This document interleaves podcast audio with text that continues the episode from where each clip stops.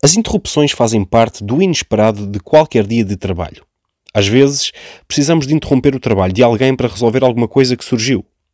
Por isso, apostem algumas táticas que o ajudam a manter os níveis de produtividade daqueles que interrompem. Número 1. Peça desculpas pelo incómodo. A falta de modos pode aumentar a irritação do outro. Número 2. Antes de interromper, analise os sinais do outro. Mesmo as interrupções podem ser oportunas ou não. Número 3. A interrupção pode ser diferida no tempo. Faça pedidos com antecedência. Basta combinar com outra pessoa quando ela estiver disponível. Número 4.